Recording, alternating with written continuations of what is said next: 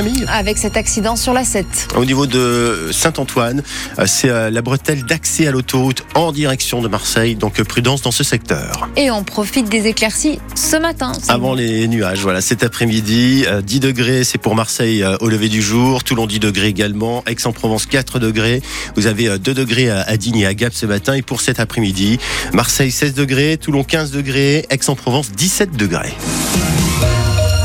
À la une ce matin, Camille, un moment historique sous le regard de jeunes Marseillais. La panthéonisation aujourd'hui de Missak Emeline Manouchian, le héros de la résistance immigrée arménien, qui reçoit donc aujourd'hui les honneurs les plus prestigieux de la République française. 80 ans, jour pour jour, après avoir été fusillé au Mont Valérien par les nazis. C'est le premier résistant étranger et communiste à entrer dans le temple des grands hommes. Manouchian débarquait à Marseille en 1924, toujours dans les mémoires, et c'est pour cette raison qu'une quinzaine d'élèves du lycée Nelson Mandela de Marseille vont assister à cette panthéonisation à Paris aujourd'hui.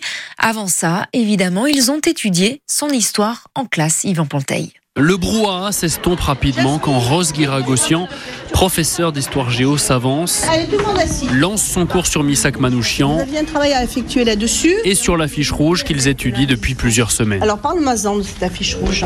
Ça veut dire en les affichant euh, publiquement, ça montrer que ceux qui voudront faire de même, mais subiront les mêmes, euh, les mêmes conséquences. Pourtant, seulement la moitié, une quinzaine d'entre eux seront présents à la cérémonie, comme Samy. C'est une fois et pas une deuxième fois, donc c'est tard rare, des trucs comme ça. Si on en est là, c'est euh, grâce à lui. C'est quelque chose d'essentiel pour nous d'assister à, à l'inauguration des personnages aussi importants que lui. Pendant une heure, les élèves s'intéressent, lisent également les strophes pour se souvenir d'Aragon. Ils étaient 23 quand les fusils fleurissent, 23 qui donnaient leur cœur avant le temps. Une histoire qui devient concrète et c'est ce qui intéresse Maria. Ça donne une autre vision sur l'histoire que de rester dans sa ville, dans des musées ou des cours ou des vidéos. Là, ça va être vraiment en réel. Et une histoire qui résonne en eux, analyse la professeure Rose Guiragossian. Je leur dis, ils sont comme vous. Ils ont envie de vivre, ils ont envie de rire. Et c'est ce questionnement aussi qui fait qu'à un moment donné, ils se posent, ils se posent en tant qu'individu.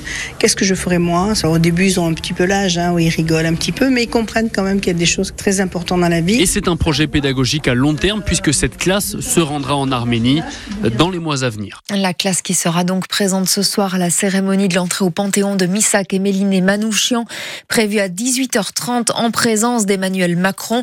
Les deux, donc, Missak et Méliné, rejoindront le caveau numéro 13 en face de Joséphine Becker. Cérémonie à laquelle assistera également le maire de Marseille, Benoît Payan.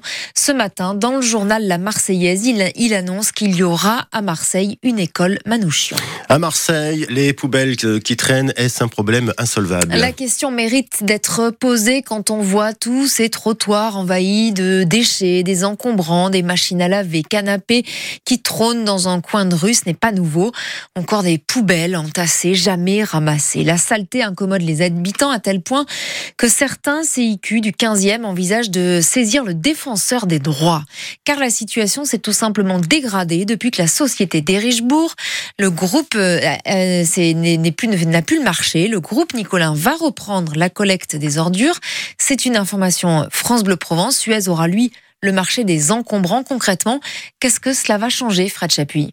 Eh bien, au 1er avril, le groupe Nicolas reprend la collecte des ordures ménagères dans les 2e, 15e et 16e arrondissements. Le nouveau prestataire aura également en charge la propreté, c'est-à-dire le nettoyage des rues et des trottoirs par les cantonniers.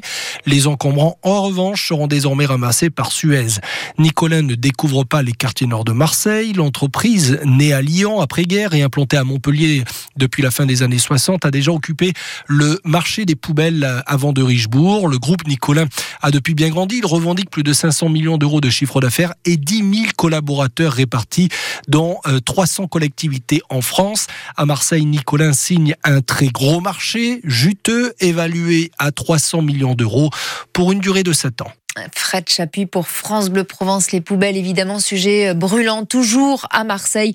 C'est pour ça qu'on vous invite à, réagir ce matin sur France Bleu Provence. Dites-nous si euh, là où vous vivez, les poubelles sont bien ramassées ou pas, ou est-ce toujours un, problème permanent? Est-ce une fatalité, forcément, ces poubelles non ramassées euh, à Marseille? Est-ce que changer de prestataire euh, va faire changer les choses? Vous nous dites ce matin 04 42 38 08 08 au cœur de l'actu, après le journal de 8 heures. 5 ans de prison, dont 2 ans de sursis sursis probatoire pour le chauffard qui a tué deux saisonniers qui circulaient à trottinette à Gassin en avril 2022. Au volant de sa BMW, le Varrois roulait à plus de 100 km heure sur une route limitée à 70. Depuis, la vitesse a été abaissée à 50 km heure depuis cet accident. Il ne retournera pas en prison en raison de sa période de détention provisoire. Soyez vraiment vigilants quand vous vous baladez en forêt, euh, par exemple, puisque les chenilles processionnaires euh, sont déjà là, elles sont arrivées en Provence. Eh oui, déjà là, avec un mois d'avance même, en raison des températures douces de ces dernières semaines.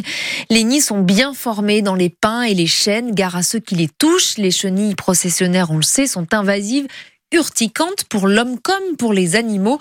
Le chien de Fabrice, par exemple, en a été victime. Mon chien a bu dans une flaque d'eau et dans cette flaque d'eau, il y avait des chenilles mortes. Donc euh, la réaction du chien, c'est qu'il a triplé de volume, la tête, la langue, le museau, enfin tout a gonflé. Donc après, il s'est étouffé. Quoi, hein. La langue était tellement épaisse qu'il pouvait plus respirer. Donc nous, on a été en urgence au vétérinaire pour euh, voir ce qu'il fallait faire. Donc les vétos, lui a fait des piqûres, lavage de la langue à grande eau avec un tuyau simplement. Et puis il m'a dit bon ben où ça passe ou alors il faudra couper la langue. Et heureusement, ben, le chien il, il a récupéré. Et parce qu'on était dans le Gers, il a léché un bocal de foie gras, donc ça nous a fait bien plaisir que ça a dégonflé euh, aussi rapidement que c'était venu quoi. Donc on a eu peur, c'est sûr. Voilà, Fabrice, propriétaire d'un chien qui a été donc touché par ces chenilles processionnaires dans 90% des cas tout de même. Euh, c'est bénin si vous vous faites euh, justement euh, toucher par ces chenilles processionnaires. Il faut rester tout de même prudent. Comment lutter contre ces chenilles? On pose la question à notre invité à 7h15 sur France Bleu Provence, Laurent Salmon de la société Provalpe 3D justement, qui euh, tente de lutter contre ces chenilles processionnaires. Gabriel Attal va-t-il convaincre les agriculteurs? Le Premier ministre doit faire des annonces ce matin, notamment sur la loi d'orientation agricole, avec des simplifications sur certaines réglementations. Les syndicats veulent maintenir la pression jusqu'à l'ouverture du Salon de l'agriculture. Une manifestation est encore annoncée dans les rues de Paris vendredi après-midi. Dans notre région, la Confédération paysanne dit se désolidariser de l'action des jeunes agriculteurs et de la FDSEA qui ont déversé du purin devant la préfecture lors de la journée de mobilisation à Marseille lundi. Sur France Bleu Provence ce matin, les premiers mots de Jean-Louis Gasset à l'OM. Docteur Gasset, appelé lundi pour soigner une équipe bien malade. Casquette de l'OM sur la tête, il a dirigé son premier entraînement hier. Pas de temps à perdre, il y a match déjà demain soir. Première conférence de presse. Sa méthode, le mental, tout simplement persuadé que rien n'est perdu pour l'OM. Gasset qui répond aussi à une autre question sans tabou sur sa forme physique à 70 ans. L'âge, c'est l'âge que vous avez dans la tête. J'ai pas l'impression d'avoir 70 ans, je vous garantis. Là, je suis à fond dans le projet, quatre mois de ma vie, pour réussir une mission. Avec un groupe qui a les qualités et à qui il manque le petit quelque chose. À moi à trouver. J'explique aussi qu'en 72 heures, on peut tout renverser, que tout est possible dans le football. On a un match de Coupe d'Europe jeudi, on a un match de championnat euh, dimanche. Dimanche ce soir, peut-être à 23h, tout va mieux. Mais qui c'est qui va jouer? C'est pas le président, et c'est pas moi. C'est eux qui ont le sort. Mais pour ça, il faut grimper. Donc mon âge, euh. Jean-Louis Gasset avec Bruno Blanza pour France Bleu Provence. Vous avez entendu en 72 heures. On peut tout renverser. Eh bien, on l'espère évidemment pour demain soir euh, en Europa League. L'âge, c'est dans la tête, dit l'entraîneur de l'OM. Ce n'est pas Michel Sardou qui vous dira le contraire en concert au Dôme hier soir. 77 ans, deux heures de concert sans s'arrêter devant 8500 femmes ravies à la sortie. Magnifique. Il était très bien, très très très bien. Ouais, ouais. Beaucoup mieux que la dernière fois qu'on l'avait vu, mieux en forme. Un show super. Tout, la mise en scène, lui, tout. C'est un showman. Moi j'ai passé euh, deux heures magnifiques. Excellent. Sublime. On s'est régalé. Ah là, je trouvais qu'elles étaient toutes bien. Il a bien fait un beau spectacle avec euh, plein de décors qui étaient super. Plus que d'habitude, je trouvais. La voix, idem, et il évolue avec son temps et il est magnifique. Je reviendrai le voir. Elle court, elle court, la maladie d'amour. Dans le cœur des enfants, de 7 à 77 ans. Voilà, 77 ans, c'est bien l'âge de Michel Sardou. Et donc, ces fans qui répondaient à Philippe Bocara, qui lui aussi était au concert, hein, chanceux. Ah oui, chanceux, euh, et qui nous a ramené euh, ces sons de, de fans. On écoutera la maladie d'amour. hein. On l'a programmé ce matin Oui, après les infos de 8h30, c'est promis. Il est 7h10.